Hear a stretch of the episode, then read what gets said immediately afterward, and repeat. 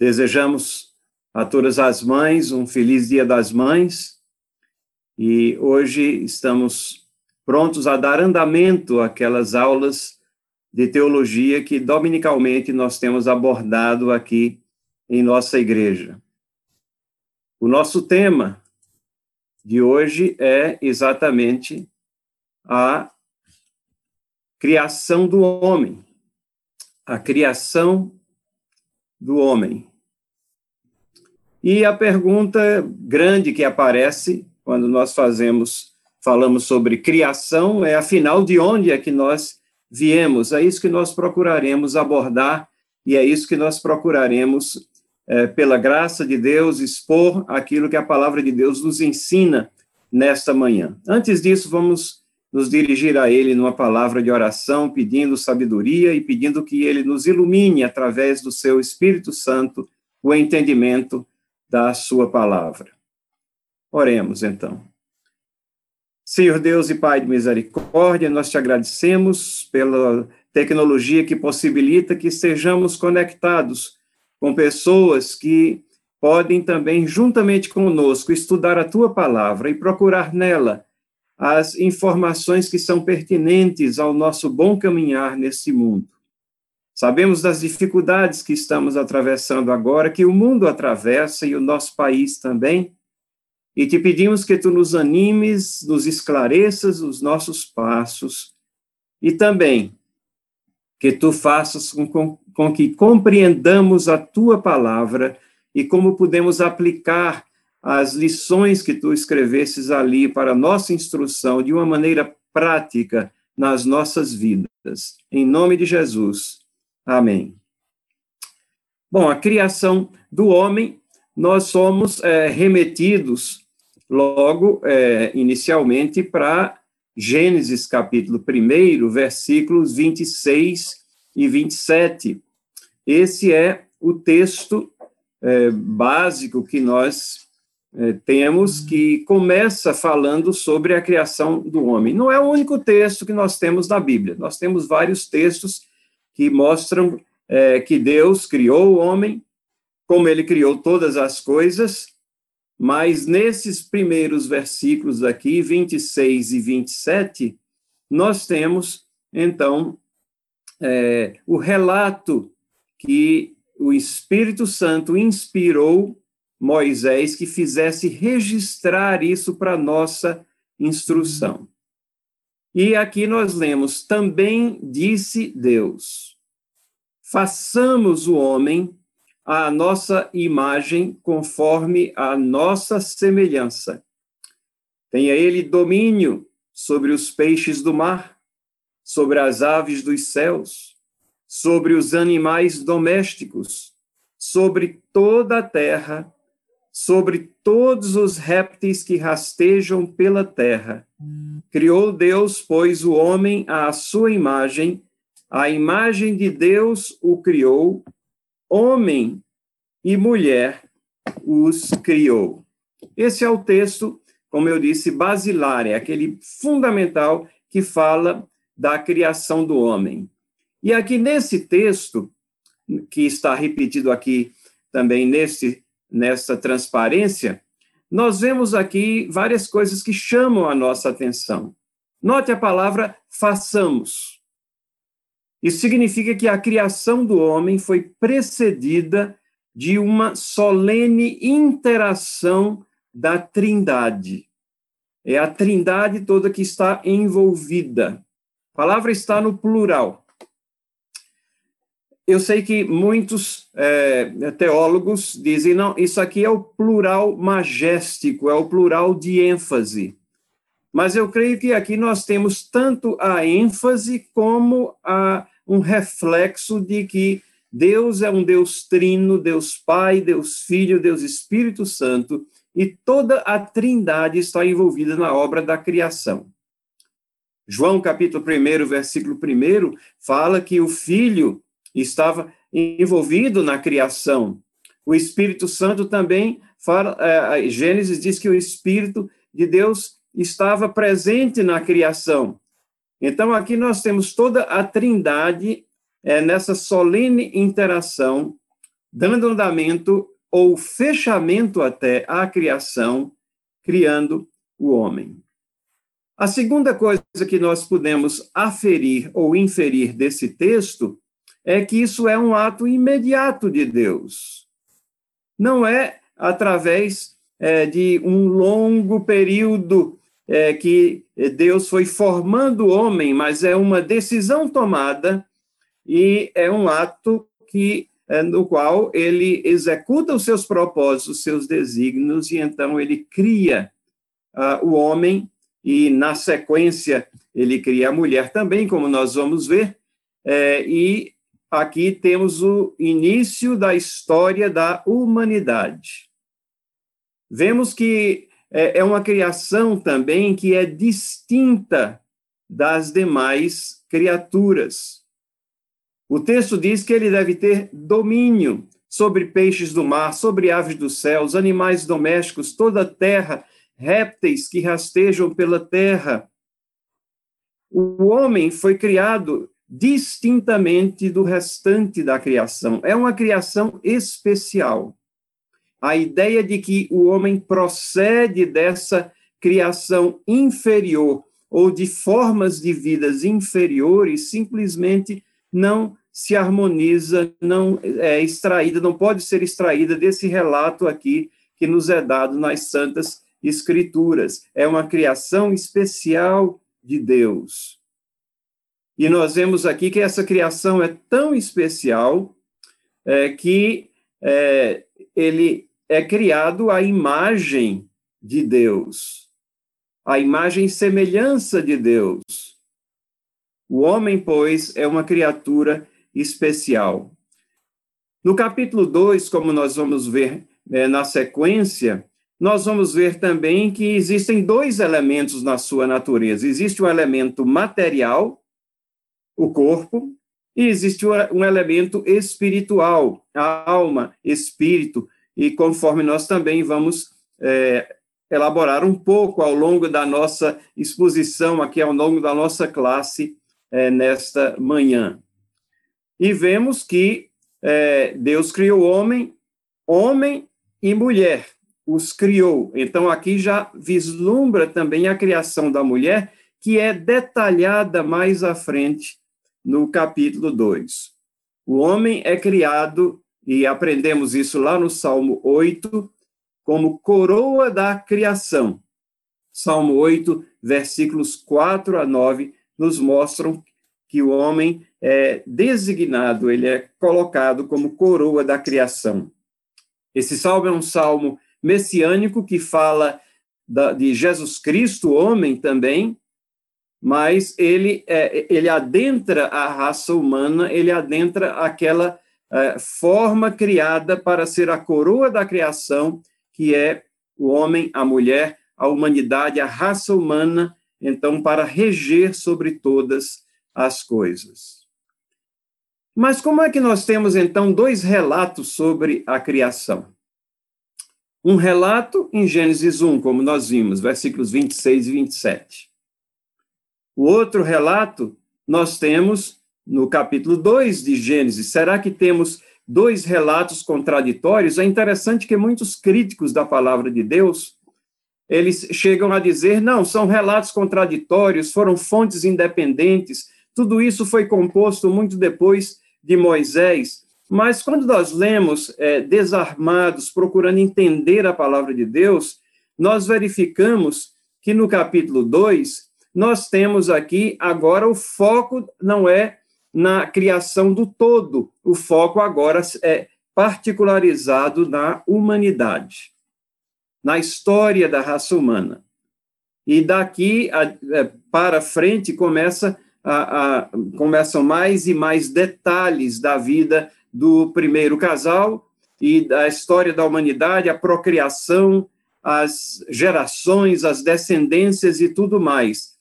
Gênesis capítulo 2 nos traz um resumo da criação, e é interessante porque fala, versículos de 1 a 4, dá, dá esse resumo assim muito rápido da, do que havia sido criado, e no versículo 5 diz assim: Não havia homem para lavrar o solo. Depois de Deus ter criado todas as coisas, depois de ter criado anima, os animais, depois de ter criado a, a, flora também, todas as plantas, depois de ter preparado um habitat para a humanidade, não havia homem para lavrar o solo.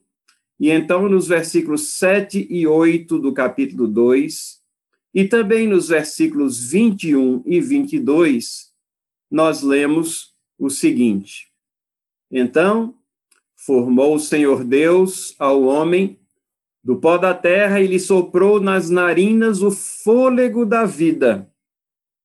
E o homem passou a ser alma vivente. E plantou o Senhor Deus um jardim no Éden, na direção do Oriente, e pôs nele o homem que havia formado. E mais à frente, nesse mesmo capítulo, então nós lemos: Então, Senhor, isso depois que é, a Bíblia tem o registro de que não havia uma auxiliadora, uma companheira para o homem ali, diz então: o Senhor Deus fez cair pesado sono sobre o homem, e este adormeceu tomou uma de suas costelas, fechou o lugar com carne, e a costela que o Senhor Deus tomara ao homem, transformou-a numa mulher e lhe a trouxe. É muito interessante é, que os, é, nós vemos aqui que o homem, o corpo do homem, a parte material do homem, ela é criada aqui dos elementos que já haviam sido constituídos por Deus. A designação aqui é, do pó da terra, a nossa parte material.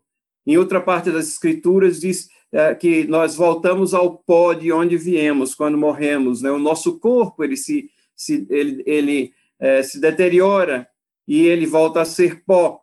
Nós viemos do pó, viemos dos elementos que estavam já formados na criação original de Deus. Mas a vida do homem, a parte espiritual, a parte não material vem de Deus diretamente. Diz aqui: lhe soprou nas narinas o fôlego da vida. E o homem passou, o termo utilizado é ser alma vivente. Ele passou a ter vida. Ele passa, então, a ter uma vida que procede de Deus. A outra coisa que nós é, é queremos chamar a atenção, muitos críticos também olham para essa descrição da, da criação da mulher, como Deus tomou uma de suas costelas, fechou o lugar com carne, e muitas vezes até eles desprezam, fazem pouco caso, mas é, não tem nenhum problema em eles é, constatarem, verem que a, a própria ciência, nos dias de hoje, está aperfeiçoando a prática da clonagem, que todos os elementos essenciais né, de, de, de da, da vida, da hereditariedade, eles estão presentes exatamente no genoma do, do ser humano. Não há nada que espante aqui. Deus, é, obviamente, tem a maestria infinita sobre todas essas coisas, nada que deveria nos espantar nos dias de hoje, principalmente, que ele, tirando uma porção do homem, pudesse formar uma mulher. E diz o texto, ele transformou-a numa mulher e lá trouxe. E aqui nós temos o registro bíblico da, do primeiro casal aqui é, nas Escrituras.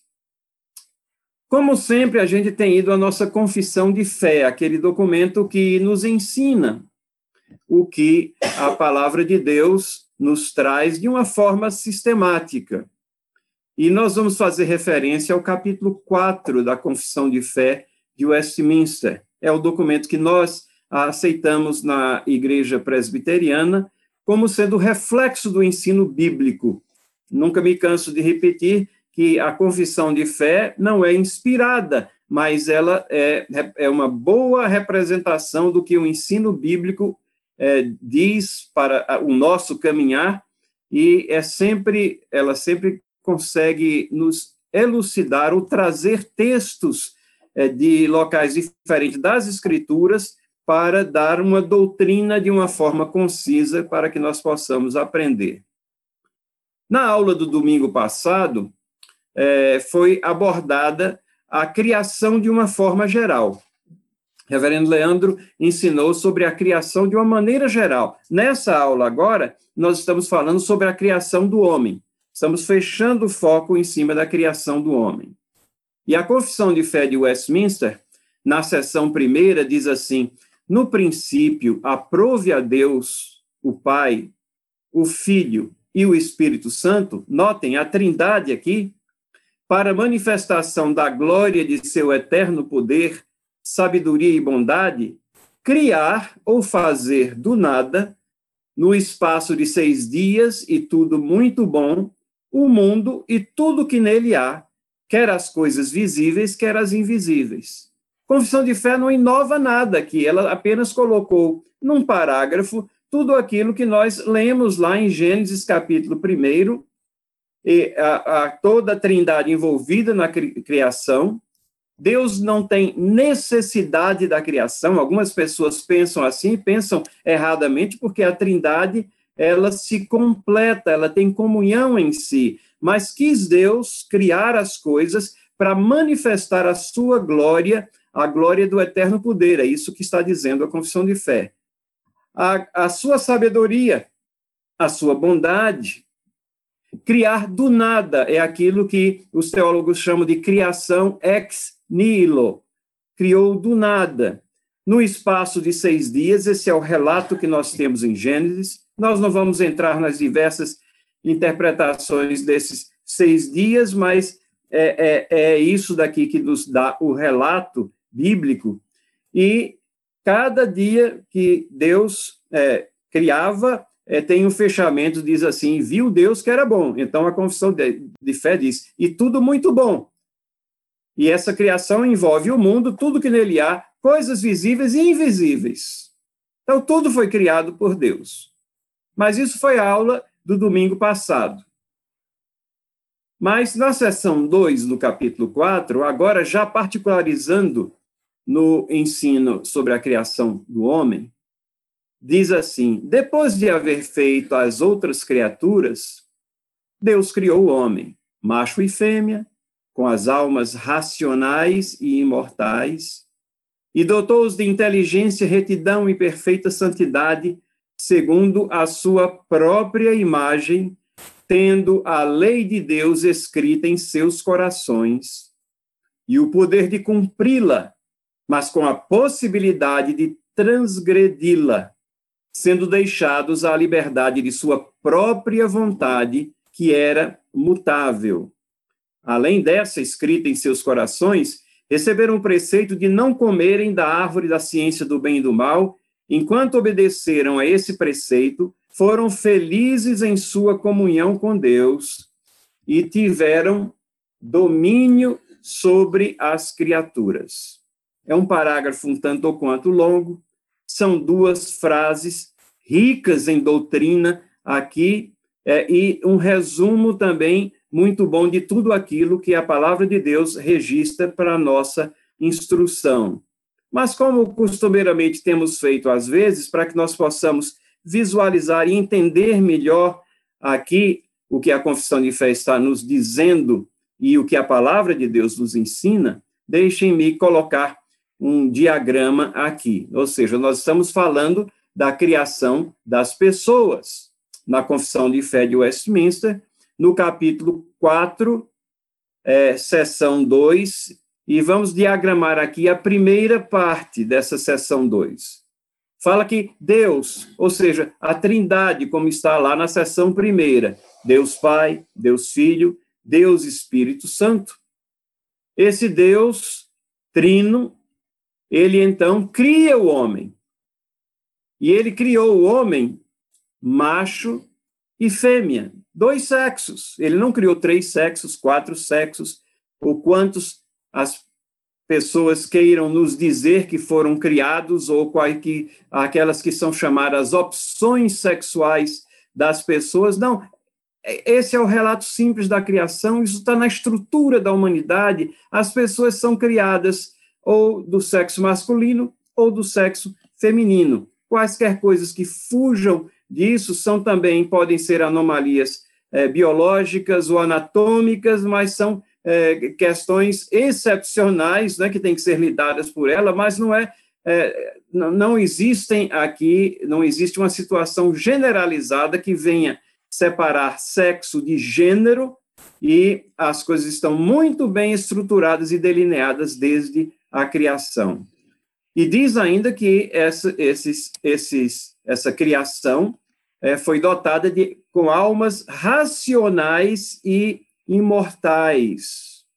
A nossa parte espiritual, ela é racional, ela tem a capacidade, ela reflete a imagem de Deus no sentido de que nós podemos compreender as coisas, estudar, deduzir, projetar, planejar, e fomos criados para imortalidade, porque a morte vem depois, a morte vem como um é, incidente na história da humanidade em função da desobediência. Nessa criação, dotou-lhes Deus, diz o texto da confissão, de inteligência, retidão e perfeita santidade. Inteligência, retidão e perfeita santidade, refletindo assim a imagem e semelhança de Deus. É, isso aqui é um resumo da primeira frase longa ali da Confissão de Fé de Westminster. Vamos para a segunda, então, então esse Deus Trino aqui, esse Deus Trino nos diz lá, escreveu a sua lei nos próprios corações. A lei de Deus, desde a criação, na estrutura da humanidade, está escrita nos nossos corações. Você já se perguntou é, por que temos uma consciência? Por que, é que as pessoas, mesmo descrentes, tem uma consciência, tem um certo sentido do certo e do errado, coisas que incomodam como erradas, mesmo aqueles que nem reconhecem a Deus, eles têm um, um sentido de certo e errado. É verdade que a imagem e semelhança de Deus ela é distorcida pelo pecado, a consciência pode ser cauterizada, mas isso está impresso na nossa natureza porque Deus escreveu a lei nos nossos corações. Isso também é, faz com que o homem tenha esse sentido do divino, de que existe alguém mais que está acima dele. E o pecado corrompendo esse senso do divino, que os teólogos chamam de sensus divinitate, elas então se entregam às diversas religiões, procurando algum sentido para a natureza espiritual que elas têm, mas que não pode ser preenchido só quando canalizada isso à verdadeira religião e à verdadeira religiosidade. Religião significa ligar de novo, que é através de Cristo Jesus, o único nome no qual há salvação. Mas aqui irmãos e irmãs, nós temos o grande ponto de contato em toda a humanidade.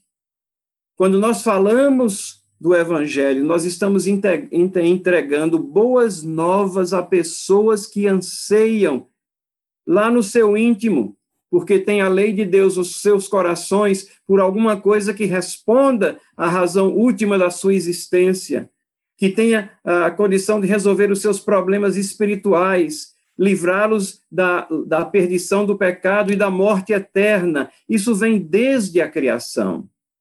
Foi afetado pelo pecado, daí por isso que temos distorções disso ao longo da história da humanidade, mas isso faz parte da estrutura da humanidade.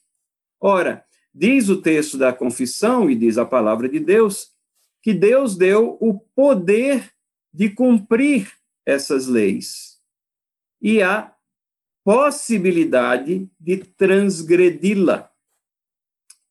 Termos muito precisos aqui. O homem poderia cumprir, mas ele teria a possibilidade de transgredi-la porque foi-lhe colocado um teste ali.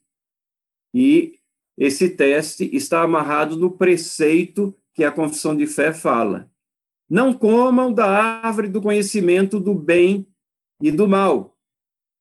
Deus disse todas as coisas aqui, você pode lançar mão para comer, administrar da forma como for mais correta, como você achar melhor.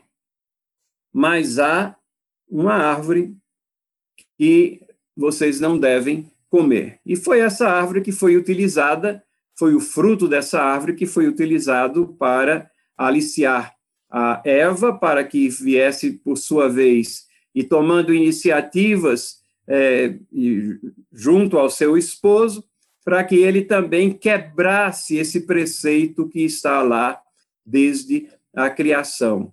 Então, ele tinha o poder de cumprir ou a possibilidade de transgredir esse preceito. O que é que aconteceu? Se cumprido fosse, diz o texto, eles seriam felizes em sua comunhão com Deus, como foram enquanto estavam ali no jardim do Éden, e o domínio seria total sobre as criaturas. E nós vemos que é, a partir da queda, é, esse domínio ele é de certa forma perturbado, restrito pelos pelo pecado.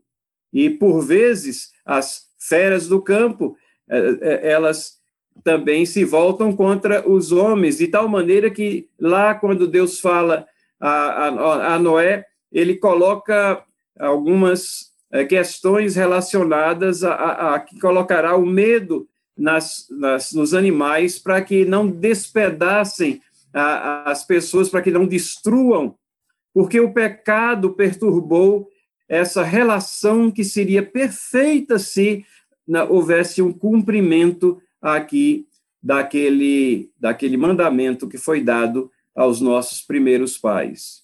Ele tinha a possibilidade de transgredir, e foi isso que aconteceu. O casal caiu. E Gênesis capítulo 3 é aquele que fala dessa queda em pecado. E essa queda em pecado, o que é que ela provoca?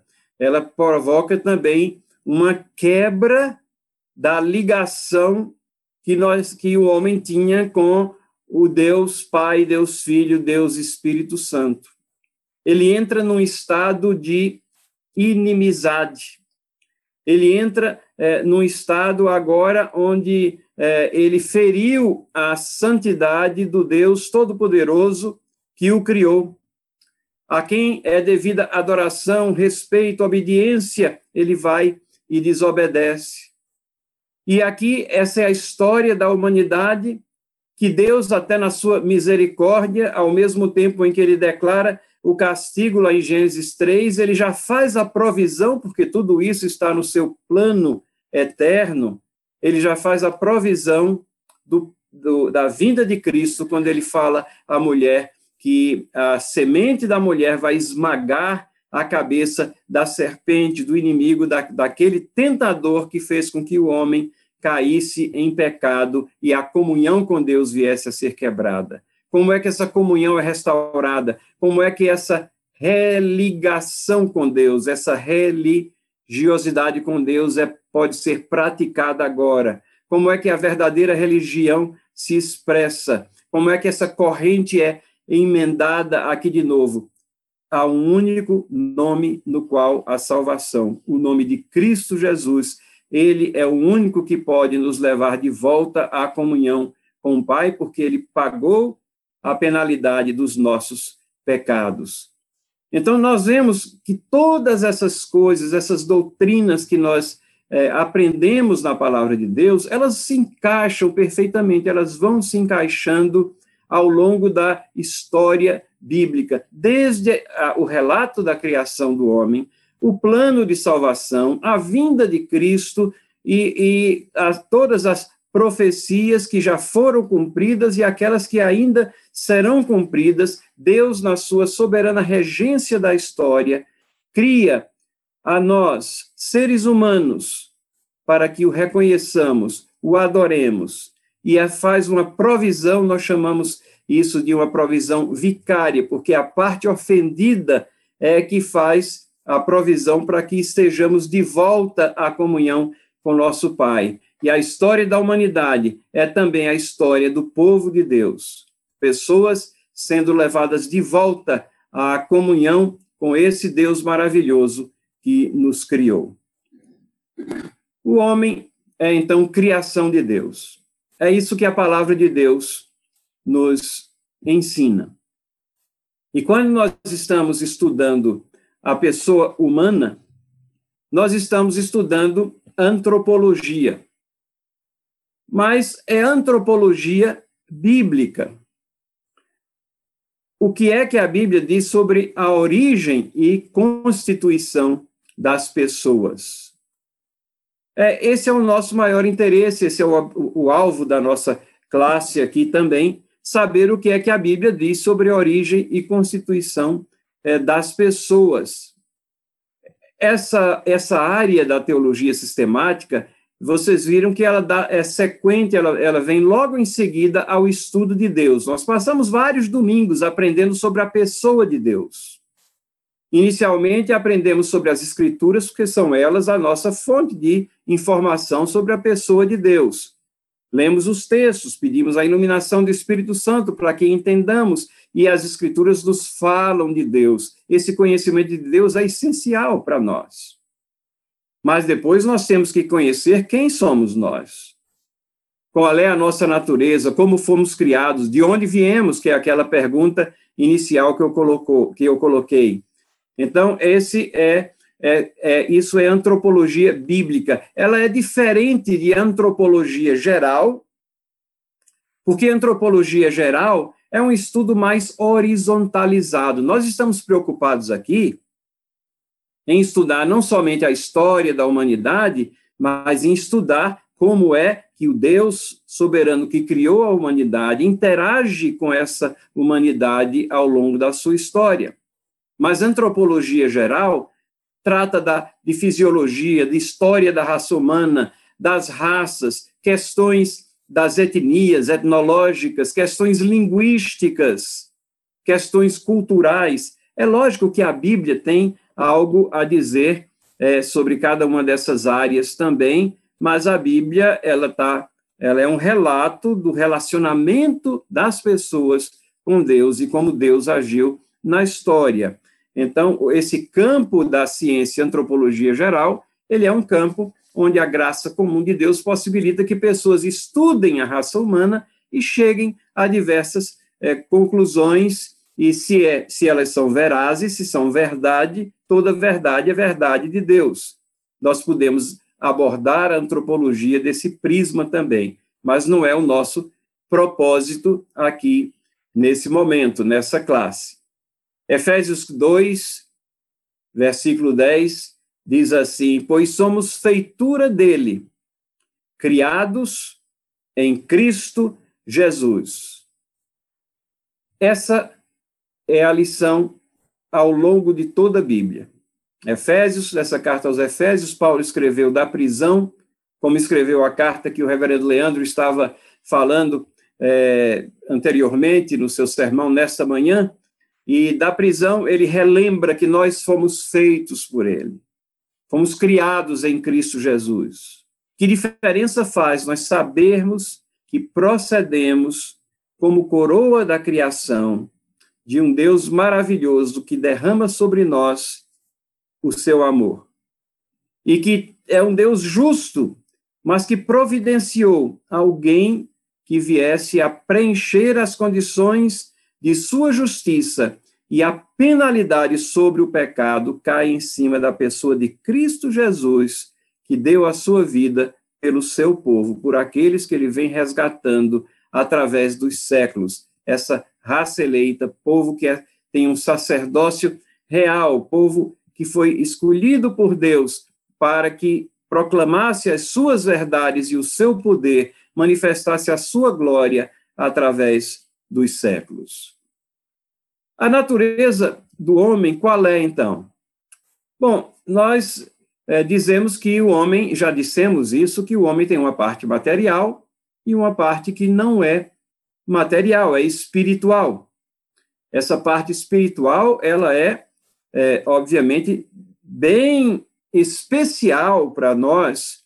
Deus vai e coloca é, a descrição na criação do homem, ela é muito mais é, detalhada, precisa, mostrando quando diz que Deus soprou é, é, e, ele torna-se uma alma vivente, lá em Gênesis capítulo 2, versículo 7, nós vemos que temos aqui é, uma, uma ação específica da parte de Deus, dando a alma ou espírito. Nós acreditamos que esses termos, alma e espírito, são intercambiáveis. Não são duas partes diferentes. Eu sei que isso é um ponto controverso, algumas pessoas têm é, uma visão diferente. Nós vamos tratar um pouquinho disso mais à frente. Mas, o, é, sem dúvida, é, todos reconhecem que o homem tem uma parte material e uma parte espiritual. Mateus capítulo 10, versículo 28, diz assim: Não temais os que matam o corpo e não podem matar a alma. Vejam, o corpo perece. Mas a parte espiritual do homem, essa não pode ser morta. Eles não podem matar a alma. E o destino da alma, e o termo aqui, ele pode significar vida no seu sentido mais pleno também. Né, na Bíblia, nós temos é, diversas palavras aqui. Para a alma, lá no, no hebraico, é nefesh, e no grego é psuque ou psique, de onde vem a palavra psicologia, por exemplo, a ciência de discernir, descobrir ou postular aquilo que está no interior, no pensamento, na parte que não é física das pessoas. E alma vem do latim anima, que é o correspondente a essa palavra psique pode significar, como eu disse, a parte espiritual ou pode significar a vida como um todo. Mas duas partes aqui são distintas no homem. Eclesiastes capítulo 12, versículo 7 diz assim: "O pó volte à terra como era", falando da morte do corpo. "E o espírito volte a Deus que o deu". Vejam, Aqui, a parte não material do homem é chamada de espírito. No texto anterior lido, é chamado de alma. Por isso que nós achamos que são termos intercambiáveis. Lá em Lucas, capítulo 8, versículos 54 e 55, quando Jesus Cristo ele é chamado para uh, ver a filha de Jairo, é, e ele chega lá e todo mundo diz: Chegaram, chegou tarde, a menina está morta, tal. E ele diz: Menina, levanta-te. E diz o texto: voltou-lhe o espírito. Ela imediatamente se levantou e ele mandou que lhe dessem de comer. Voltou-lhe o espírito. 1 Coríntios, capítulo 5, versículos 3 e 5. Paulo, referindo-se a uma disciplina naquela igreja que era necessária, de alguém que andava num comportamento imoral que não condizia com o caminhar das pessoas em Cristo, diz assim: é, o, que ele deveria ser entregue a Satanás para a destruição da carne, a fim de que o espírito seja salvo no dia do Senhor. A disciplina tinha que ser exercida para que ele visse a gravidade do pecado e, pelo menos, o espírito fosse salvo no dia do Senhor. Romanos, capítulo 8, versículo 10. Se, porém, Cristo está em vós, o corpo, na verdade, está morto por causa do pecado, mas o espírito é vida por causa da justiça. A palavra espírito vem do hebraico é ruach e no grego pneuma, que significa, pode significar ar, vento, né? A nossa palavra pneu, pneumático, né? É um receptáculo que contém ar, né? Que colocado na roda dos, dos carros faz com que eles possam rodar adequadamente, mas ele é utilizado para se referir exatamente a essa parte que você é, não toca, que é não material e que faz parte do homem como um todo tanto alma como espírito, se referem a isso ou podem se referir ao todo da vida humana também. É, a controvérsia em cima disso é, é que leva esses dois termos, dicotomia ou tricotomia. Dicotomia, aqueles que lendo os textos bíblicos, eles acham que alma e espírito são termos que são sinônimos, como eu disse, ou intercambiáveis, e tricotomia, aqueles que dizem não, o homem é constituído de três partes: corpo, alma e espírito. Acontece que é, às vezes algumas ilustrações são colocadas para provar esse ponto. E diz assim: é, os animais têm corpo e alma, mas o homem, como é especial, tem corpo, alma e espírito. Mas nós não encontramos essa, essa colocação é, nas escrituras, né? Isso é uma ilustração que alguns utilizam, mas ela não explica por que é que alma e espírito são usados também de forma intercambiáveis. E a ideia da tricotomia ela, se, ela, ela é extraída principalmente de dois, são dois versos que nós temos na palavra de Deus que fala ao mesmo tempo de alma e espírito. O primeiro é em 1 Tessalonicenses 5, 23. Obviamente, para fazer justiça à exposição que a gente está fazendo, eu trago esses versos para mostrar o lado daqueles que acham que é, a pessoa humana tem três partes. O mesmo Deus da paz vos santifica em tudo, e o vosso espírito, alma e corpo sejam conservados íntegros e irrepreensíveis na vinda de nosso Senhor Jesus Cristo. E muitas pessoas, lendo isso aqui, dizem: está vendo? Está falando aqui espírito, alma e corpo. Então são três partes. Mas um dos princípios de interpretação é que você nunca usa um verso isolado, mas você procura compreendê-lo no contexto geral. Dizer isso somente em cima desse verso ignora os outros versos onde espírito e alma são utilizados indistintamente. E, na realidade, esse verso aqui, ou esse texto, ele está tratando da unidade da pessoa humana. Ele está nos ensinando que temos que ser irrepreensíveis perante Cristo. Tanto a alma, né, como o corpo. E o todo nosso. Poderíamos ler também, e vosso espírito, e o vosso espírito, e alma e corpo, como sendo uma explicação de que espírito aqui se refere à vida na sua totalidade, à vida do homem, porque os pecados são concretizados na carne ou são concretizados na parte não material, né? E esse é um entendimento possível também. Não poderia ser somente esse único verso que iria firmar essa compreensão.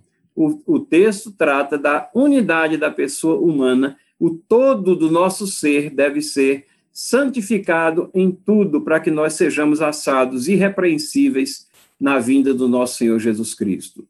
O segundo texto que os tricotomistas é, utilizam ou utilizam como base é Hebreus capítulo 4, versículo 12.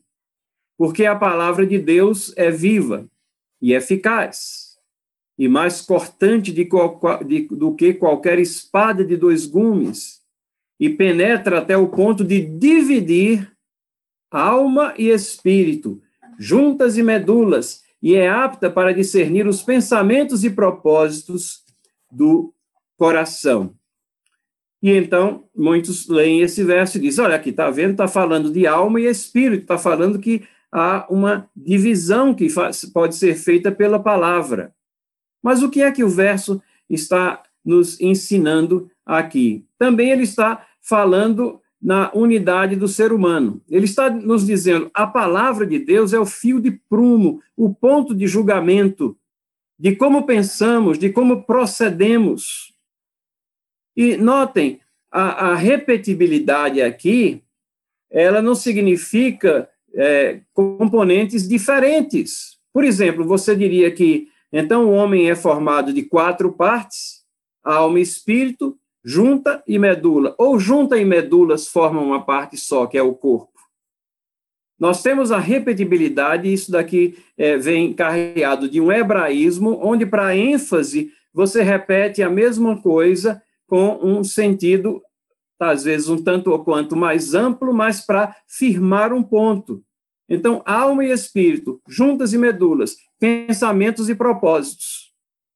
Não está dizendo especificamente que existem dois elementos não materiais, ou e mais dois elementos é, não é, materia, é, materiais, né, juntas e medulas, e mais dois é, outros que seriam também não materiais, pensamentos e propósitos diferentes daqueles que subsistem na alma e espírito. Então, é, nós vemos aqui que esses versos, pelo menos na minha opinião, e vários concordariam com isso também, que alma e espírito são termos correspondentes, é, intercambiáveis, e a, o homem foi criado né, com uma parte material e uma parte não material. Se estamos falando da criação do homem, a gente termina esbarrando, então, na questão da evolução. É impossível nós evitarmos né, tratar desse aspecto da questão da evolução. Ainda que poderia dizer, não, mas isso faz parte de antropologia geral. Não, como se evolução diz respeito às origens do homem, a gente tem que confrontar essa questão. O que é a teoria da evolução? É, muitas pessoas dizem, não, ela ensina que o homem descendeu do macaco. Não, não diga isso, porque qualquer acadêmico que ouvir você dizer isso vai lhe pressionar e dizer não.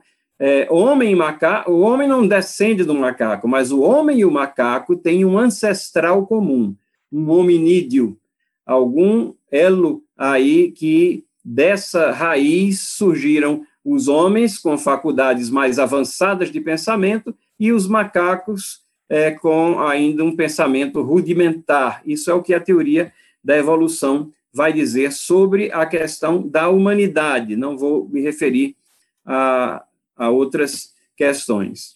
A Bíblia diz que os animais foram criados segundo sua espécie.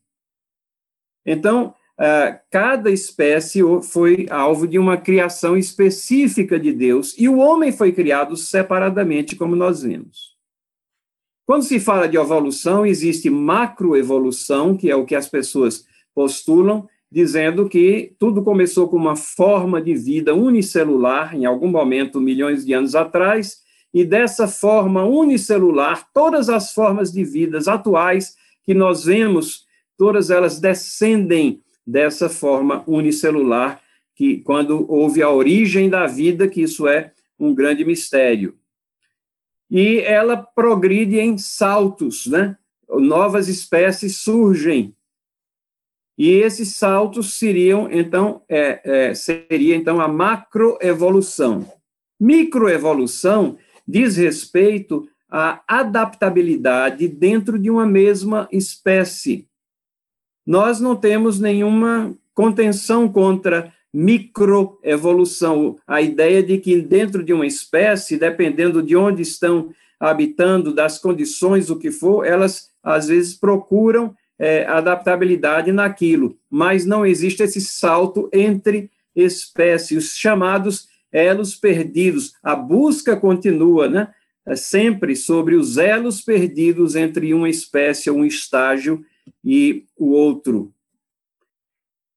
Muitas vezes nós cristãos somos acusados de que é, acreditar em Deus, de que crer no relato da Bíblia, isso é uma forma de escapismo, de nós escaparmos às questões que, para as quais nós não temos resposta, então trazemos Deus. Na realidade, o contrário é, é que é verdade.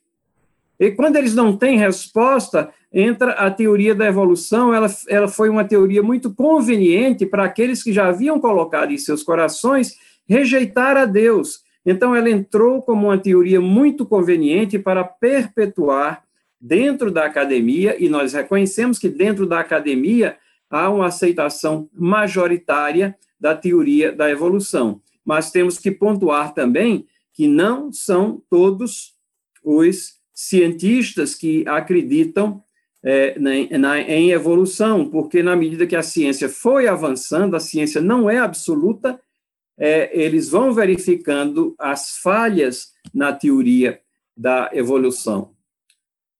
E alguns cristãos, para não terem muitas dores de cabeça, quer dentro da academia, quer nos debates, pelo medo de serem ridicularizados ou o que for, eles adotam aquilo que é chamado de evolução é, teísta. A evolução teísta diz assim: é, evolução foi o processo que Deus utilizou para a formação das formas de vida, né, para a, a geração das formas de vida que, como nós as conhecemos hoje. Será que uh, Deus utilizou mesmo esse processo? Nós não extraímos isso dos relatos da palavra. E então os evolucionistas teístas dizem, não, mas o relato de Gênesis, ele é, é poesia apenas, eles não, não, não registro de história. Mas a, a Bíblia é confiável como história também, ela relata a história. E o, o que está ali registrado é conhecimento que procede do Deus Todo-Poderoso. A evolução teísta também não é uma síntese que deve ou que pode ser aceita. Essa conjunção entre a teoria da evolução, nós não estamos aí reconhecendo verdadeira ciência, mas reconhecendo uma pseudociência que vai contrário à palavra de Deus. Existem vários problemas gerais com a teoria, e nós não temos tempo de abordar é, todos eles aqui, mas alguns aqui.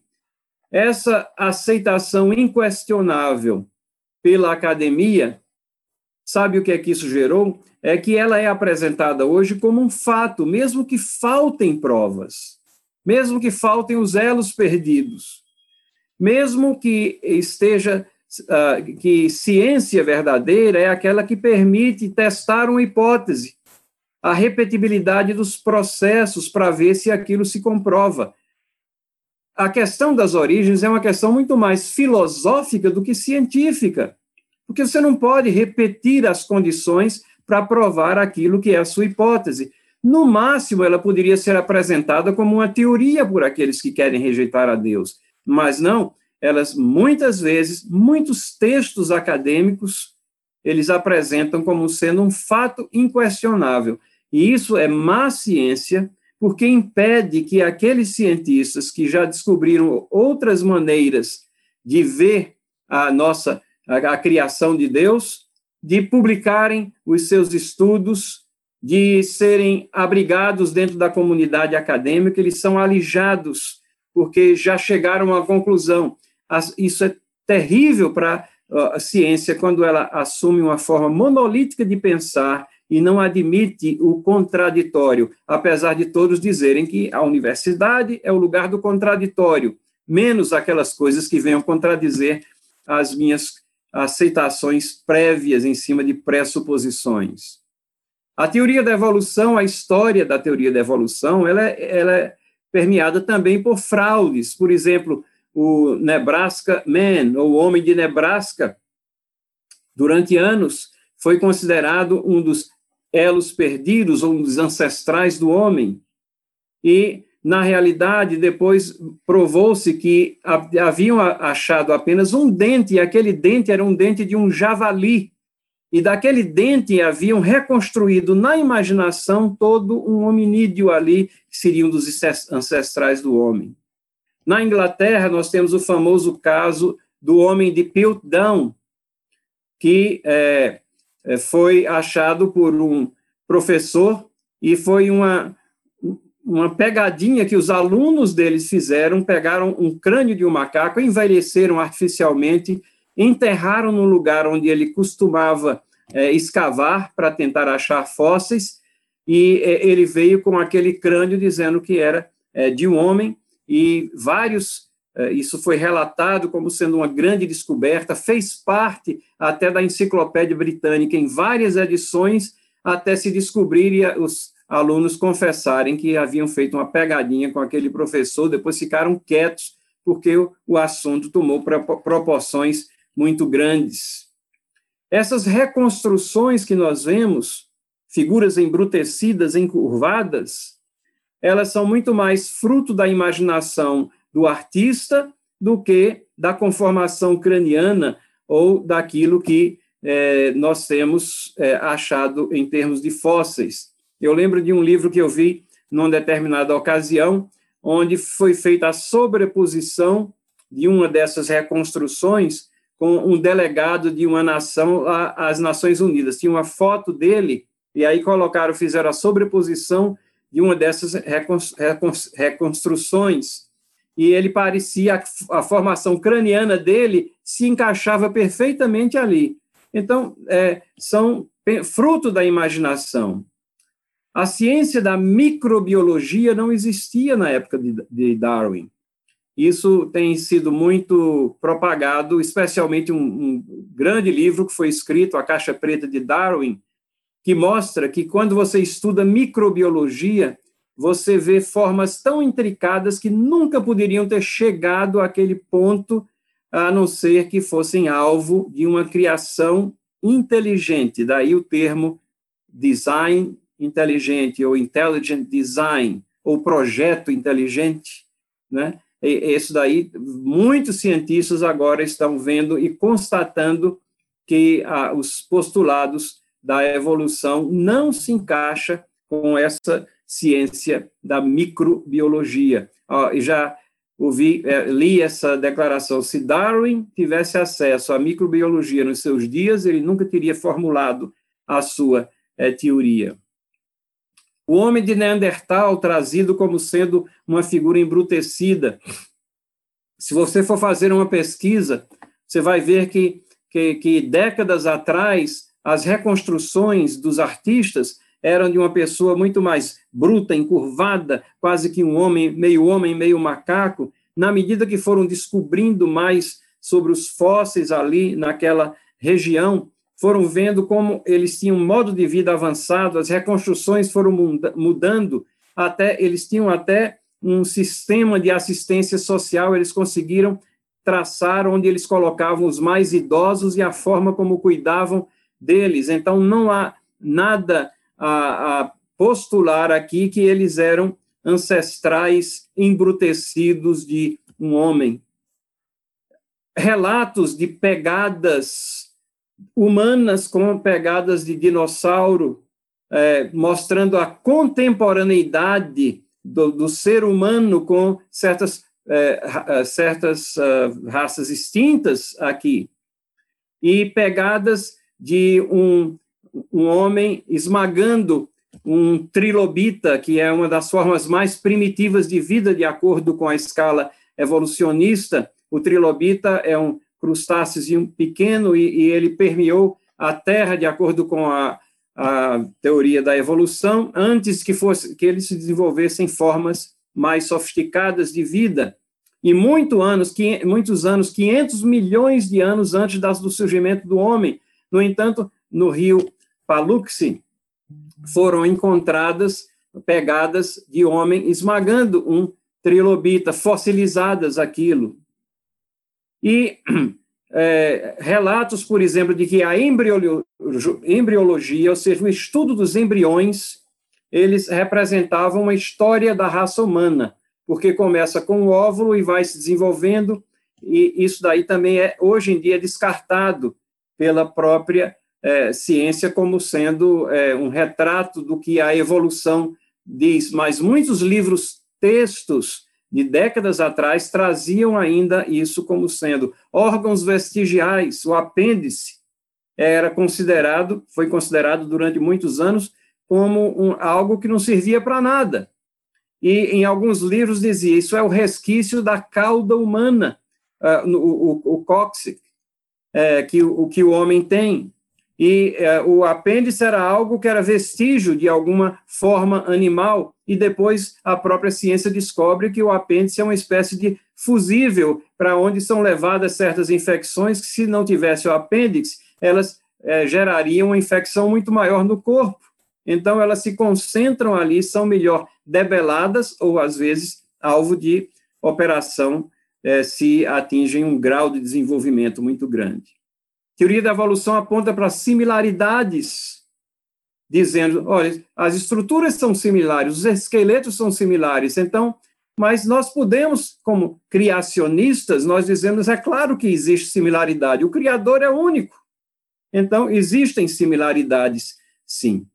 Mas o que nos interessa mais dentro de antropologia bíblica é como é que a teoria da evolução é, pode ser aceita quando nós acreditamos e cremos na Bíblia. Já me referi ao Salmo 8, versículos 4 a 8.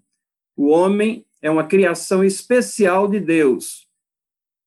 Fizeste, no entanto, por um pouco menor do que Deus, e de glória e de honra o coroaste. Desse-lhe domínio sobre as obras da tua mão.